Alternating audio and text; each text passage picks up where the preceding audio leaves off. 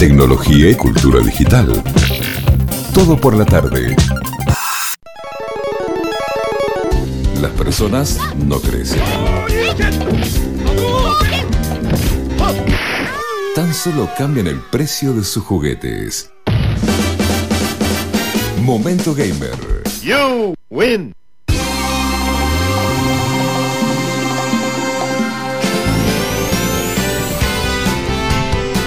¿Cómo le va, señor Ignacio Esaíns? ¿Qué dice? ¡Feliz día! Ignacio Feliz con pared día. de ladrillo.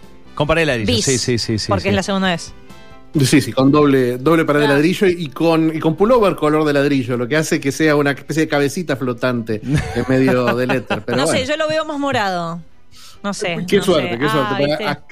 Ac- acá en el monitorcito en el que lo estoy viendo, la verdad que como le pega el sol directo a la cámara, Sí. todavía no encontré un punto perfecto. Viste que cuando te mudás ahora en esta época. Tenés que COVID encontrar la pared. eso. Tenés Es, que encontrar la pared tema encontrar la perfecta, pared encontrar- para el zoom. Porque, viste, tipo, no, no cualquier fondo funciona. Sí. ¿Viste? Es parte de tu imagen. La, la verdad, eh, y no solo, no solo el tema de, de la imagen, sino que eh, a esta hora, la vez anterior que habíamos grabado, estaba nubladito, entonces no sabía que el sol pega directamente por acá, así que estoy medio con un ojo Medio guiñado. chino, medio porque- chino. Estás conociendo bueno, tu espacio, está muy bien. Te- Tengo una, una bola incandescente de luz y calor que explota eh, a, mi, a mi izquierda. Entonces, bueno, me hace un poco de mal. No Eh, tan mal como la anécdota de, la, de, de los gustos y las galletitas. ah, las quiero- galletitas dan de contar. vuelta. Quiero decir dos cosas. Complicado. Dos cosas. Uno, eh, a veces traemos, so- solemos en las últimas columnas ya traer algún tema fue, por- que, que se vino hablando en la primera media hora y tal vez me gusta, eh, pero puede llegar a ser molesto para las personas que escuchan después la columna eh, a demanda. Eh, que no dicen, entienden ¿de qué de carajo qué están están hablando hablando? Claro. estas, estas personas? ¿Por qué empezaron por ahí? Sí, sí, sí, sí. Eh, Bueno, bueno, es, es, es, un- es complicado, pero, pero bueno, me parece, que es, me parece que es una buena excusa para escuchar el, el programa entero Exacto. y descubrir estos, estos enigmas que, que la verdad que a mí por lo menos me tuvieron todo el corte comercial pensando y googleando y viendo, y viendo, pero ¿qué pasa con la saliva cuando entra en contacto con los alimentos? Sí. Y, y los que estén escuchando la, la columna aparte, bueno, tendrán que preguntárselo. Tendrán que preguntárselo qué pasa si se pone una galletita de un lado o de otro, si cambia de sabor. Y no una Oreo, si- perdón, una galletita Sí. eh, No rellena, problema, sí. sino una galletita de agua que es exactamente igual de un lado de otro, tanto que no existe el concepto de norte y sur, arriba abajo, o lo que sea que uno pueda expresar con respecto Igual, a los lados de una galletita. Ojo, porque la Oreo, salvo que la abras a la mitad, es básicamente el mismo concepto. Una tapita es distinta de la otra, no sé, no. Mm. que- Tienen, tienen, tienen un dibujito distinto. Quién sabe si la textura in- así Ay, genera cosas pone- distintas en la, en, en la superficie de la lengua. La verdad no, no, no quiero saberlo. Lo Por, bueno eso, es que- por, eso, por eso es que me especializo en videojuegos Sí. y no en biología, porque es, es, un mundo, es un mundo que es tan increíblemente ridículo, naturalmente ridículo, una industria Sí. que no tiene ni pies ni cabeza, como una galletita, así que, así que es, más, es más fácil, es más fácil orientarse, porque realmente buscarle sentido eh, no, no tiene, no tiene nunca un final feliz. para, mm, eh, para todos los que están pensando que... eh, no, no está por acá, está por allá me parece. Para todos los que están pensando de qué estamos hablando, me parece que esta, no sé cómo lo escuchaste vos, Fichi, pero creería que tal vez esa intro de la que planteé la problemática podamos subirla a Spotify como yo creo que ha quedado redondita como para subir y que las personas saquen sus conclusiones. Totalmente, totalmente. Me parece que puede llegar, puede llegar a, a viralizar esa, esa explicación. Seguramente vamos a encontrar otros seres humanos que piensen lo mismo, que lo que sería, eh, lo que sería, sería preocupante. Preocupante no, no, en un término humano, en un término de, de Sí. raza humana, sería preocupante que hubiera más de una persona Sí, que tuviera que llegar a esa conclusión. La segunda cosa, antes de pasar a, a lo, a lo importante, no quería dejar de mencionar y hacer público que eh, no viniste. No viniste, eh, Fichi. Yo te invité, no viniste. Resulta que hoy me desperté eh, muy angustiado porque soñé que hacía que una comí una fiesta. galletita al revés. So- no, soñé que hacía una fiesta y que había de todos los invitados tres personas que habían cliqueado en el Facebook asistiré. Ok. Ya es viejísimo, nadie invita por Facebook eventos, pero bueno, asistiré. Tres personas, una que no me acuerdo, una que no me acuerdo, otra que era Ariel Tíferes, le mandamos un saludo, feliz día también, periodista eh, que hace el, newsletter Daily Tech, hemos charlado con él, está actualmente laburando en Chequeado. Y la tercera persona era Ignacio Sainz. Casualmente las tres personas que habían puesto asistiré en mi sueño no vinieron a mi despedida en el sueño, o sea, no viniste. Qué gente de mal. No, no sé qué decir, no sé qué decir, Fer, porque, porque bueno, no, no tenía forma de hacerlo. Ya te prometí que voy a, voy a buscar alguna forma de autohipnotizarme a través de YouTube y generar, no sé, una especie de inception Muy en bien. tu mente y tratar de, de meterme en tus Corregir sueños a este futuro. error. Sí, O sí. sea, si, si lo logro, voy a, voy a hacer este- voy a, voy a darte el gusto de llevar a Leonardo DiCaprio y, a, y a Tom Hardy para que, para que, bueno, para por lo menos pasemos una, una, una buena fiesta con suelo. Patentalo si lo logras. así te, te lo digo. Eh, bien, estamos viviendo eh, el, el, digamos, toda la que es la previa, el durante. Estamos en todo lo que es E3. Creo que es lo que más se está hablando ahora. Estamos, estamos hablando de tres, obviamente la, semana pasada hablamos, hicimos una previa de más o menos lo que estaba confirmado, pero a lo largo de los últimos días se fueron confirmando más eventos, más cosas para hacer y eh, se, se estuvieron filtrando algunos datos muy, muy interesantes. Y el sábado pasado fue la primera entrega de dos, el sábado que viene continúa, de algo que se llama Guerrilla Collective, que es algo que empezó el año pasado, que es una especie de E3 de los indies. O sea, si la E3 son los Oscar, esto es un Bafisi, es una presentación de, de juegos de bajo presupuesto, juegos, eh, muchos de ellos hechos por un solo desarrollador, pero que eh, la, la, misma conjunción, la misma comunidad les da como un empuje, con un muy, muy lindo show que duró un par de horas, que se puede ver entero en YouTube con ese nombre, Guerrilla Collective.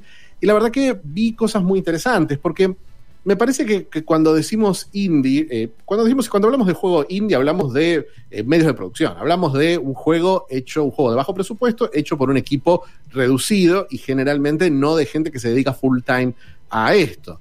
Eh, pero también al hablar de indie es como que tenemos una estética en mente. No son esos juegos que parecen Super Mario, son juegos que eh, se ven retro, se ven de 8 16 bits, se ven como juegos de Family Game, de viejas consolas, y que de alguna forma homenajean a, ese, a esa época. Pero lo que me gustó mucho de Guerrilla Collective es que aún vimos muchísimos juegos de, de ese estilo, también vimos juegos que iban por, por otro lado. Hay tres o cuatro que me gustaron muchísimo. Por ejemplo, uno me sorprendió, es el nuevo juego de Pendule Studios. Pendule Studios es un nombre que quizás los gamers de la muy vieja escuela recuerden, es un estudio español que hacía aventuras gráficas, que hacía eh, justo en la época, un poquito después de que LucasArts dejó de hacer aventuras. Ellos hacían aventuras como Igor, aventuras como Hollywood Monsters, que son juegos de los 90 que tenían cierto público, que eran aventuras con un humor muy español, muy de cómic español, visualmente muy, muy lindas. Hollywood Monster, me acabas de destapar el arcón de los recuerdos. Es un, es, un, es, un, recuerdo, es un recuerdo lindo. Y realmente eran indies antes de los indies, porque era un estudio español, un estudio de poca gente, que agarraban un, un estilo de juego que ya para ese momento no se hacía, y durante 30 años vienen haciendo juegos. Hicieron la serie Runaway, hicieron Yesterday hace poquito, hicieron un juego basado en el cómic Black Sad, y este último que están haciendo ahora me sorprendió desde el nombre. Se llama Alfred Hitchcock's Vértigo. O sea, es una adaptación de Vértigo, de la, la clásica película, película de, de, Alfred Hitchcock, pero en vez de adaptar la historia de la película y los actores, Jimmy Stewart, todos esos actores conocidos, lo que hacen es adaptar el tono de la película, el, la forma en la que la película transmite la, la esquizofrenia, la paranoia del, del protagonista, eh, ese famoso efecto con el iris que va dando vueltas, todas esas referencias visuales y temáticas de Hitchcock, esas obsesiones de cada uno de los personajes, la usan para contar una historia en el mismo tono. Un poquito como hace la serie de Fargo, no sé si, si la han visto. Sí. Es, es, es un, una, una, vuelta interesante, es, es, usar el nombre, pero no la historia. Usa sino... los recursos y el, el, tipo de, de comunicación, pero con una historia distinta. Totalmente, tomando algunos elementos en común, ¿no? Porque sí, la serie sí. de Fargo también tiene eso, tiene ese, ese crimen, es, esos criminales que son pésimos criminales, que les sale todo mal y tratan de taparlo como pueden. Eh, la serie la peli tienen eso, y esta, este juego de vértigo tiene un poquito de eso. Me, me, gustó mucho. Y también por el lado, mismo lado del cine, eh, mostraron un juego lindísimo que se llama Industria. Es un juego de un estudio muy chiquito europeo también, que ellos dicen que es una mezcla de Half-Life 2 y David Lynch y al verlo en acción más o menos da esa, esa impresión. Parece un Half-Life 2, estamos hablando de un juego que ya tiene unos 20 años, es un juego de 2004, eh, y ya no se hacen juegos así, juegos en 3D inmersivos que no tengan un peso narrativo muy grande, sino que el peso esté en la exploración. Y este juego Industria es una, es una belleza. Hay unos robots medio raros. Y lo mismo, cuando hablan de Lynch, hablan de un surrealismo, hablan de un tono, ¿no? Hablan de una. De, de un, de un estilo visual y de una de sensaciones que quieren provocar, que son las mismas que provoca el director. Y me, me gustó, me gustó ese lado. Y el último, que también tiene una cosa medio cinematográfica, es, eh, se llama El Paso Elsewhere, que es, o sea, el paso, el paso otra parte. Es un, es una, es un juego en el estilo de los viejos juegos de acción en tercera persona, tipo Max Payne, que son juegos en los que uno, en los que los juegos que uno recorría también grandes niveles, eh, hechos con muy pocos polígonos. Con, esto, esto parece, la estética parece un Quake, parece un juego del Claro. 94, 95, de la primera PlayStation. Y em, lo que tiene es que tiene el salto en cámara lenta tipo Matrix, tiene, eh, tiene las, las volteretas, tiene esa mezcla de lo urbano, eh, de policial negro y lo sobrenatural. Eh, realmente es un juego muy, muy original, muy, muy distinto y que todos estos tres juegos tienen en común que se alejan mucho de, la idea de que el indie es una estética y no una forma de, producción. Pero la verdad que les diría que vean todo Guerrilla Collective y que este sábado que viene lo vean. Eh, porque es una forma de, de acceder a otro gaming que por ahí no tiene, una, maquinaria de marketing tan grande. Pero al verlo todo junto, al ver un especial de dos horas, siempre uno va a encontrar uno, dos, tres trailers que le llamen la atención, seguir un Twitter, poner un juego. Para estos desarrolladores es muy importante que uno ponga el juego en lo que se llama la lista de deseados de Steam. Porque cuando eso pasa, Steam les da como una promoción, el algoritmo de Steam les da una promoción un poquito más importante. Entonces, si ven algo que les interesa, si ven esta industria, si ven, eh, qué sé yo, juegos como una que me gusta mucho a mí, que suena a una, a una pésima condición médica, pero el juego es muy bueno, se llama Anno Mutationem, es un, es un juego de acción estilo anime, con también una estética tipo PlayStation 1, que mezcla 3D con, con elementos, con personajes en dos dimensiones, muy, muy lindo, que también si uno lo pone en su lista de deseados es como que le está haciendo un favor a los, a los desarrolladores para que el juego tenga más atención.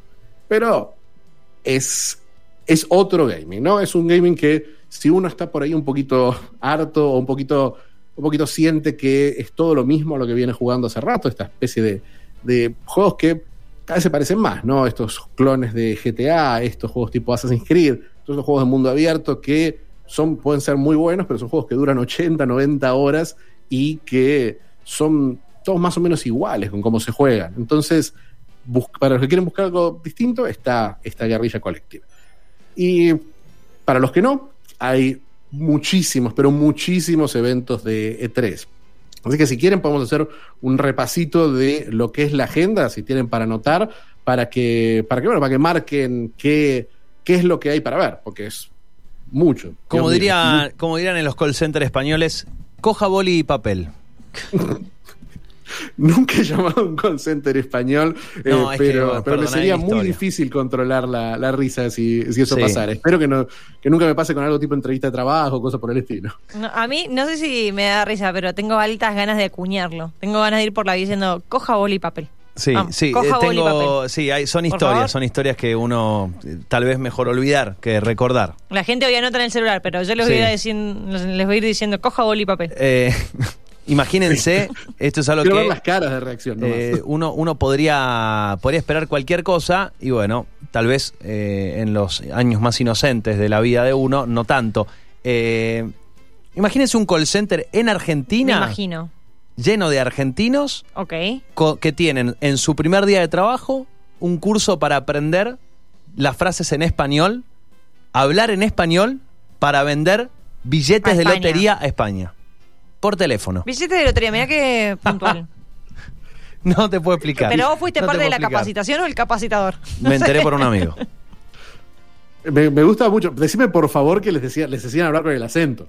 Eh, que claro, por supuesto. No se tenían que dar cuenta que eras, eras argentino. Tenías que hacerte pasar. por- No, no, terrible, Me terrible. los imagino, me imagino pobres toda esa noche desesperados estudiando las películas de Torrente para ver cómo habla un verdadero español. Bueno, no sé, después quizá, mira, quizás sí descubrieron una carrera en doblaje.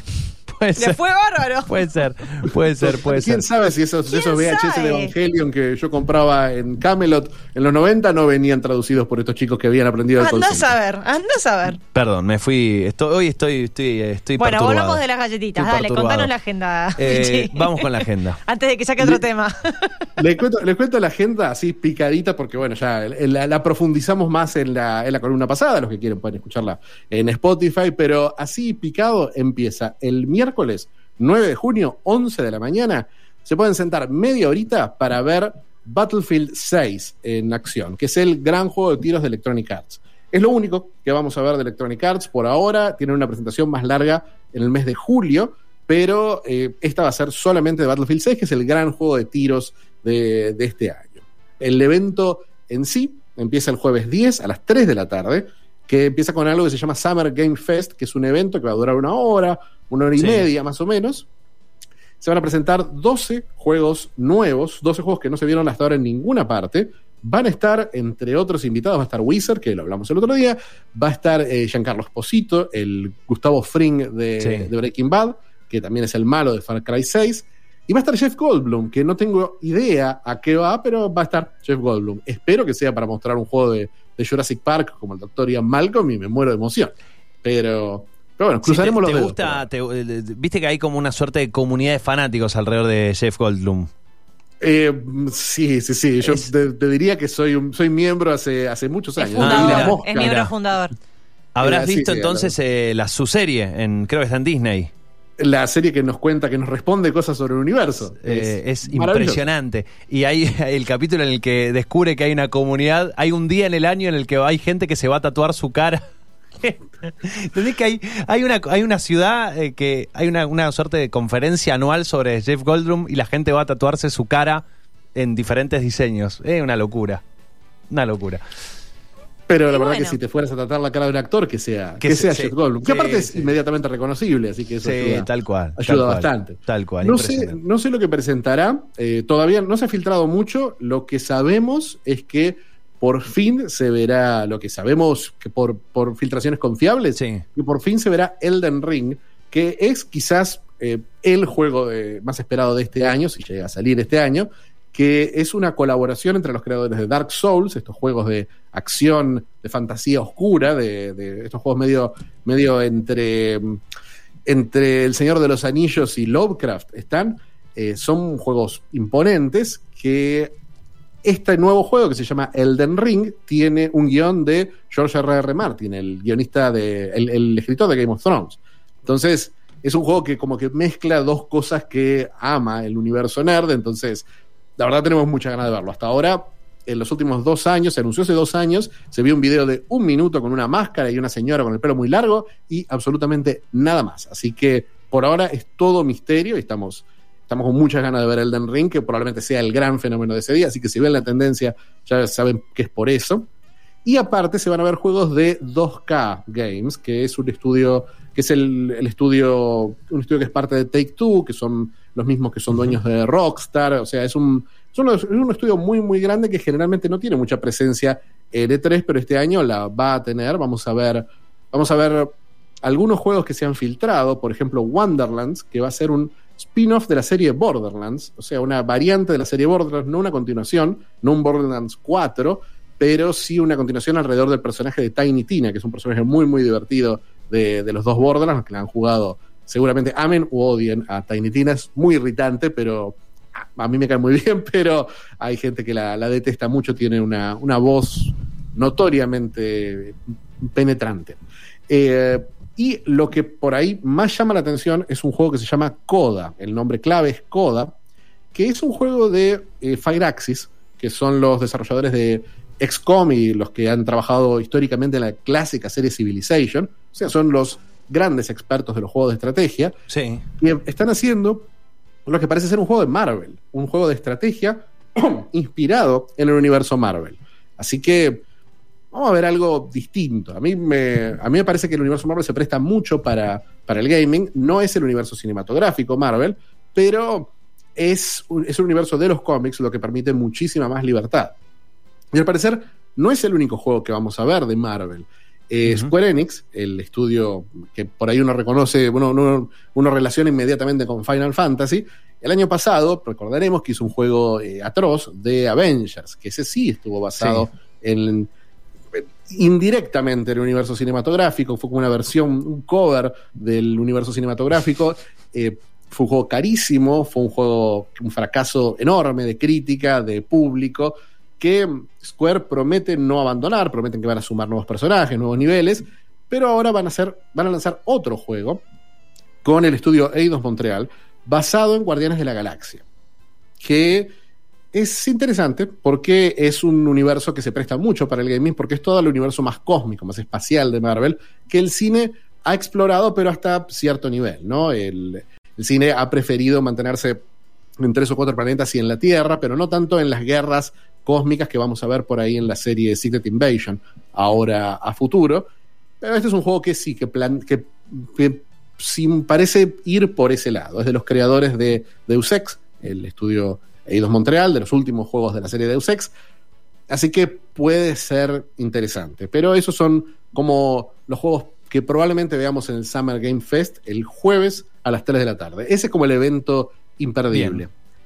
Y el viernes hay otro evento que es de Netflix, que es un evento que también va a presentar el mismo, el mismo Jeff Kigley, que es como el periodista, como es la cara de los Game Awards, es un periodista bastante conocido, más por sus dotes de presentador que de, que de periodista, tipo muy querido en el ambiente, que se va a unir con la gente de Netflix para presentar dos cosas. Va a presentar juegos nuevos basados en las series de Netflix. Sabíamos, habíamos escuchado el rumor hace unos meses de que Netflix está apostando para meterse muy profundamente en el mercado de gaming con algo tipo Game Pass, con, pero pensado más para celular, ¿no? Juegos basados en sus universos, eh, como, como ya han hecho con Stranger Things o con, o con eh, Narcos, y a la vez van a mostrar las nuevas series basadas en videojuegos. Ya sabemos, por supuesto, que tienen una serie basada en Witcher, en Witcher que estrena, sí. esta, estrena este año la segunda temporada.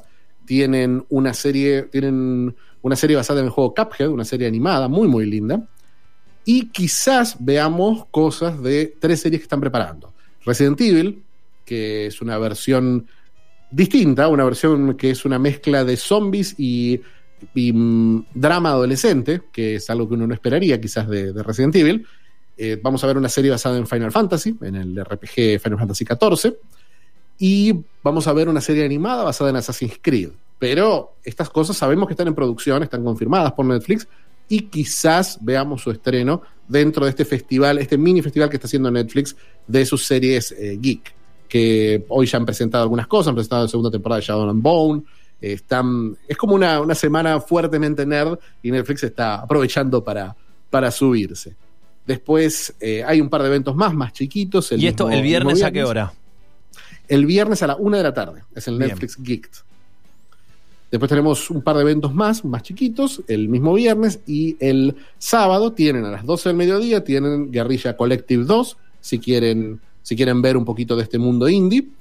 A las 3 de la tarde tienen el Ubisoft Forward, que probablemente el único gran estreno que veamos en Ubisoft Forward es el nuevo juego de la serie Rainbow Six, que hasta que se había anunciado hace dos años, y que hasta, hasta ayer se llamaba Rainbow Six Quarantine, o sea, Rainbow Six Cuarentena, y que, bueno, por suerte y por lógica le cambiaron el nombre, porque nadie quiere, nadie va a querer dentro de tres meses comprar algo que se llame Cuarentena, y le cambiaron el nombre por Extraction, Rainbow Six Extraction, así que lo vamos a ver en acción. No, creo este, que eh, pandemia, cuarentena, todas esas cosas. Te, lo, ¿Sabés que el lunes pasado te iba a, el, no, el miércoles hablamos, el miércoles pasado te iba a preguntar y me olvidé. A ver, ¿Hay algún, algún juego, algún estreno que haya jugado con el tema de la pandemia, el barbijo, algún juego que haya salido, digo, en, en contexto? Juegos que hayan salido en contexto. Eh, ha, ha, habido juegos que han sumado el barbijo por ahí a microtransacciones, a, a transacciones eh, estéticas. Con The Division 2 pasó, con The Division 2 de Ubisoft, que es un juego que, como tiene una onda postapocalíptica, la verdad que Daba. tuvo un atractivo. Daba, daba. Bueno, sabemos que la película esta de Steven Soderbergh, Contagio, fue la película más alquilada durante los primeros meses de la pandemia. Sí. Así que a, hay gente que no estaba completamente en contra de jugar con eso y de, y de explorar esa fantasía. Así que veamos que, por qué lado va este Rainbow Six y también vamos a ver un nuevo de Division, que bueno, que va por el, va por el mismo lado, va por el lado de, no una pandemia exactamente, pero sí de una, de una guerra química y eh, del post-apocalipsis que la, que la sigue. Vamos a ver qué, vamos a ver por qué lado lo lleva. Ubisoft sabemos que es una empresa que jamás le ha tenido miedo al mal gusto, así que probablemente vaya, vaya a usar ese tema para más de, más de una cosa. Después el mismo día, a la, a la tardecita, a las cinco y media de la tarde, el sábado, Sí. tenemos el evento de Devolver Digital, que es otro estudio indie, que es indie a medias. Es el- el- un estudio que, hizo, que viene distribuyendo juegos hace una década más o menos. El año pasado sacaron Fall Guys, fue un fenómeno espectacular, fue un fenómeno que jugó todo el mundo durante, durante tres semanas, ¿no? Pero lo jugó todo el mundo. Sí. Eh, algo es algo. Y parece que la empresa se está evaluando mucho, están a punto de hacer una oferta pública de acciones. Eh, dicen que la evaluación de la empresa va a estar alrededor de los 1.500 millones de dólares. Ah, Estamos bueno. hablando de un estudio. A ver, yo en 2017 eh, entrevisté a uno de los, de los fundadores del estudio por un escándalo que hubo, porque no los dejaban entrar a E3, porque era carísimo un stand y ellos lo pidieron demasiado tarde. Entonces alquilaron un estacionamiento enfrente del centro de exposiciones de E3 y empezaron a poner sus juegos ahí. E3 los demandó. Fue todo un, fue todo un desastre. Perdieron miles y miles de dólares ahí pero era, era ese tipo de, movida punk. Y hoy se va a vender a 1.500 millones de dólares, así que bueno, es un, un final feliz para, para la industria indie y una prueba de que también hay mucha plata en el gaming independiente, por muy, por muy family game que se vea. El domingo está el, quizás el evento más importante de tres o el que más, el que más expectativa genera, que es el, eh, la conferencia de Microsoft, que es la conferencia de Microsoft y Bethesda, que es el domingo a las 2 de la tarde. Eh, vamos a ver probablemente, vamos a ver Starfield, eh, que lo habíamos comentado el otro día, que es este juego en la onda de, Fallout y de Elder Scrolls, pero en un futuro cercano. Y vamos a ver Halo Infinite y dicen que vamos a ver un nuevo Forza Horizon, para los que les gustan los juegos de autos que no sean tipo Gran Turismo, tipo profesionales. Estos, esto como que está entre Gran Turismo y Need for Speed. El Forza Horizon 4 es una maravilla, un gran, juego. Los que tengan Game Pass deberían estar descargándolo en este momento porque es un placer, aún si, si los autos no son, no son lo suyo. Eh, a las 4 de la tarde, de, este es un evento que va a durar 90 minutos, uno puede almorzar rapidito y 4 y cuarto de la tarde más o menos empieza un evento de Square Enix en el que vamos a ver algo más supuestamente de este Guardians of the Galaxy, vamos a ver el nuevo Life is Strange, estas aventuras eh, melancólicas que ya no hace más el estudio Don't Nod, que era el de Tell Me Why, ahora, ahora es un estudio nuevo el que las está haciendo. Y vamos a ver, y esto se acaba de filtrar, así que Sí, tómenlo con pinzas. fresquito. Hablan de que vamos a ver remakes, unas remakes eh, chicas pero, pero, pero elaboradas de, de dos clásicos, de Final Fantasy 3 y 4. Final Fantasy 3 es el último de Family Game, Final Fantasy 4 es el primero de Super Nintendo y fue como el juego que estableció la marca, ¿no? El Final Fantasy 4 fue el primero que tuvo una gran historia, grandes personajes, es eh, un clásico absoluto y Sí. la verdad que es una pena porque durante muchos años la única forma en que se podía jugar eran unas emulaciones bastante feas, bastante débiles, que se habían hecho originalmente para celular, y esas son las versiones que se pueden jugar en, en PC, así que una remake no estaría nada mal. Y el último Sí. evento, a las seis y media de la tarde del mismo día, o sea, el domingo pueden quedarse, pueden pedir la pizza y Sí. quedarse viendo horas y horas y horas de streaming de videojuegos, de todo tipo de videojuegos. El último evento es el PC Gaming Show, que es a las seis y media de la tarde. A mí personalmente es mi evento favorito de E3 todos los años porque es muy largo, dura como dos horas y pico y muestran relativamente pocos juegos. No muestran 30, 40 juegos, muestran 10, 15 juegos, por ahí 10 trailers más, pero lo que hacen es darle un poco más de tiempo a cada juego, mostrar no solamente el videíto flashero de presentación, sino también tener a los desarrolladores eh, mostrando el juego, eh, viéndolo en acción, diciendo, bueno, si uno aprieta el botón para arriba, el personaje va para arriba, eh, cosas que, bueno, uno, uno, uno, si uno valora por ahí, la gente que hace los juegos es, es como un mimo que para mí a veces se merecen. En otra época se veía mucho más esto en las presentaciones de E3, pero ahora es más, eh, es más viral llevarlo aquí a Keanu Reeves a que presente tu juego y no a los tres polacos que hablan ocho palabras de inglés entre los tres y no tienen ni idea de cómo expresarte lo bueno que está Cyberpunk. Eh, pero en el evento de PC, de Sí. PC Gaming Show, vamos a ver, vamos a ver un par de cosas interesantes. Eh, especialmente si les gustan los juegos de, de estrategia de Sega, que están muy de moda ahora. Parece que vamos a ver alguna sorpresa, alguna, alguna revelación que no se ha filtrado, algo raro en E3. Y un anuncio muy especial de Steam. Ahora no sabemos cuál va a ser el anuncio, puede ser cualquier cosa, porque Steam es un misterio siempre. Pero lo que, lo que viene hablándose hace, hace unas semanas, y realmente es muy, muy interesante, es que Steam está planeando sacar una consola. No una consola. eh, una, una, una, una especie de Switch, una Nintendo Switch, una Sí. consola portátil. Portátil, Que sí. sería una pequeña PC, una PC con modesta, tipo una. Raspberry, ponele. tipo. mm, No, Eh, no, absolutamente no, todo lo contrario. No, ¿Cómo quiero- decir una- no, no, no va a tener un, un- un teclado. Una mini compu- bueno, pero una mini computadora, eso quise decir. Fernando es Bueno, 2021, por perdón. Dios. Chao. Eh, anda a comer unas galletitas de agua. Vale, dale. Me voy a comer los sí. sanguchitos que quedaron del día del periodista. Chao. Pero del, del lado de arriba, por favor. No, se fue en serio. Se nos fue. Eh, y bueno, Bueno, eh, ahí, ahí quedará. habrá que Eh, seguir, vamos a- tenemos que seguir, tenemos que seguir y ahí Frente en estamos, alto. ahí estamos. No, es que no entendieron. Yo dije que Ah, iba a se- comer, ah, apareció de iba vuelta. a comer una- mirá qué unas fácil berries que trajeron ahí, unos frutos rojos que habían traído. Ay, Ah, unos pero sí, es que berries, qué es- cheto. Es el Zoom, es el Zoom, una- claro, unas berries, unos frutos del bosque. En- entendieron mal. Ahora entendimos. ahora Una entendimos. consola, Está todo- claro, como, como algo chiquitito, una muy poderosa, no como una Raspberry, claro. No como una Raspberry. Lo opuesto de una Raspberry es una consola que es una pantallita con dos joysticks tipo Nintendo Switch, que va a ser una PC de potencia media, que va a poder correr muchísimos juegos de PC. Es algo muy interesante para el gamer argentino en particular. No, no, por el, no por el valor de la consola, que probablemente al ser una PC chica va a ser bastante más cara que una Nintendo Switch. Switch es una consola que vale 300 dólares. Esto va a ser más caro, eh, sin duda. Pero la enorme diferencia es que los juegos van a ser mucho más baratos. Los juegos de. El juego, un juego estándar de Nintendo Switch vale 60 dólares. eh, son unos.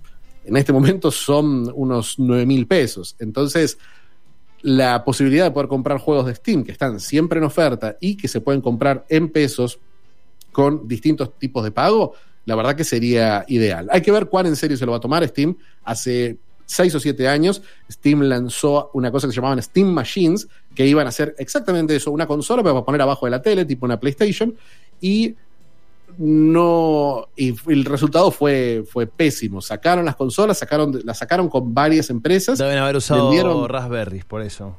De- Claro. Deberían haber usado una de las Raspberry Pi, por haber usado Sí, sí, que, sí. que es justamente una, una PC. Eh, y bueno, esa es, esa es un poco el- la, la- la- la vuelta de Steam. Ese debería ser el secreto de Steam. Y, eh, y vamos a ver qué, qué veremos. Ese es el último show, el PC Gaming Show. Hay otras cositas el Bien. lunes, pero eso lo charlaremos el mismo lunes, el mismo lunes que viene, y haremos una previa de lo que se va a ver de Nintendo. Bueno, eh, la agenda completa, eh, la verdad que hay, bueno, muchísimo para, para esperar. La última, ¿dónde pones vos tu ficha? Eh, ¿Dónde está? Decís, mira, yo tengo, le tengo muchas, eh, mucha expectativa a este, a este en particular. Decís, esto, bueno, igual hace, hace, lo recién lo habías un poco anticipado, dijiste que era un poco lo más, a lo que, donde estaba puesto el foco, pero particularmente, donde decís, mira, a mí me interesa que esto salga bien, que era lo que se está vendiendo.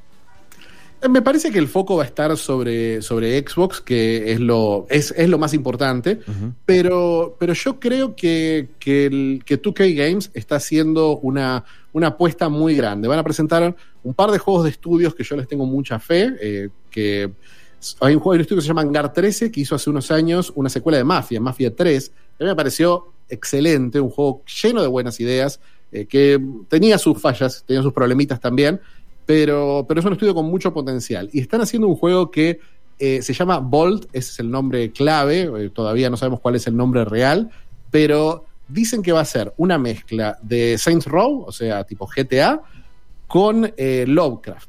Y Uh. quiero saber cómo es eso. Claro, ¿cómo, cómo, cómo se hace? Qué lindo. ¿Cómo se hace? Creo, creo que si, si, si, si quieren, si quieren tener los ojos abiertos para una sorpresa, Bolt, este estudio, este juego del estudio Hangar 13, me parece que puede llegar a ser una bomba. Muy bien, eh, la agenda completa entonces comienza este próximo 9 de junio, este próximo miércoles, eh, y bueno, ya tienen encuentros allí eh, lo decía Fischer recién, cada día en determinadas eh, horas están las, las bombas. eh, y bueno, uno puede. Lo bueno es que lo puede ver desde la comodidad de su, de su casa. Aunque me imagino que. ¿Vos a cuántas fuiste?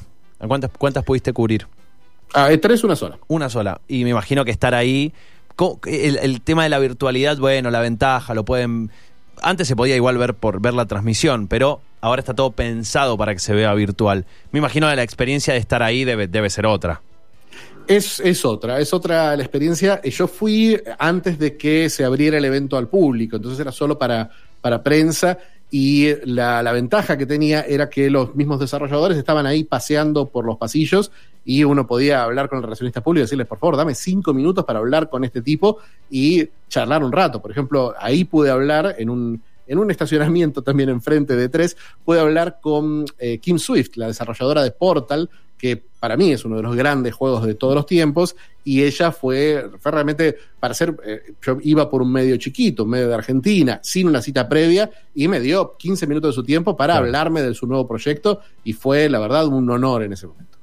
Bueno, la, la expectativa entonces para estos días que se vienen, espectacular. Están, eh, pueden escuchar esta columna. Si quieren más detalles todavía, el miércoles pasado en la columna que ya está subida también, Fichi eh, habló un montonazo sobre las cosas que se vienen estos próximos días. Así que, bien, si no escuchaste la, la del miércoles pasado, las puedes combinar las dos, experiencia completa. De un lado o del otro, no importa. Claro, el mismo sabor El tiene, mi- mi- tiene el mismo sabor, mi- misma experiencia sonora. Eh, excepto que la escuches eh, al revés. Ya eso es, eso ya es a responsabilidad de cada uno. Me gusta, me gusta que tenemos, por un lado tenemos el Inception de tus sueños y tenemos el Tenet de las galletitas. Así que estamos en modo full Christopher Nolan. Absolutamente. Un gran abrazo y que tengas muy buena semana. Abrazo enorme a los dos y feliz día de nuevo. Feliz, feliz día, feliz día. Allí la palabra de, de Ignacio Sainz con su momento gamer. Tecnología y cultura digital. Todo por la tarde.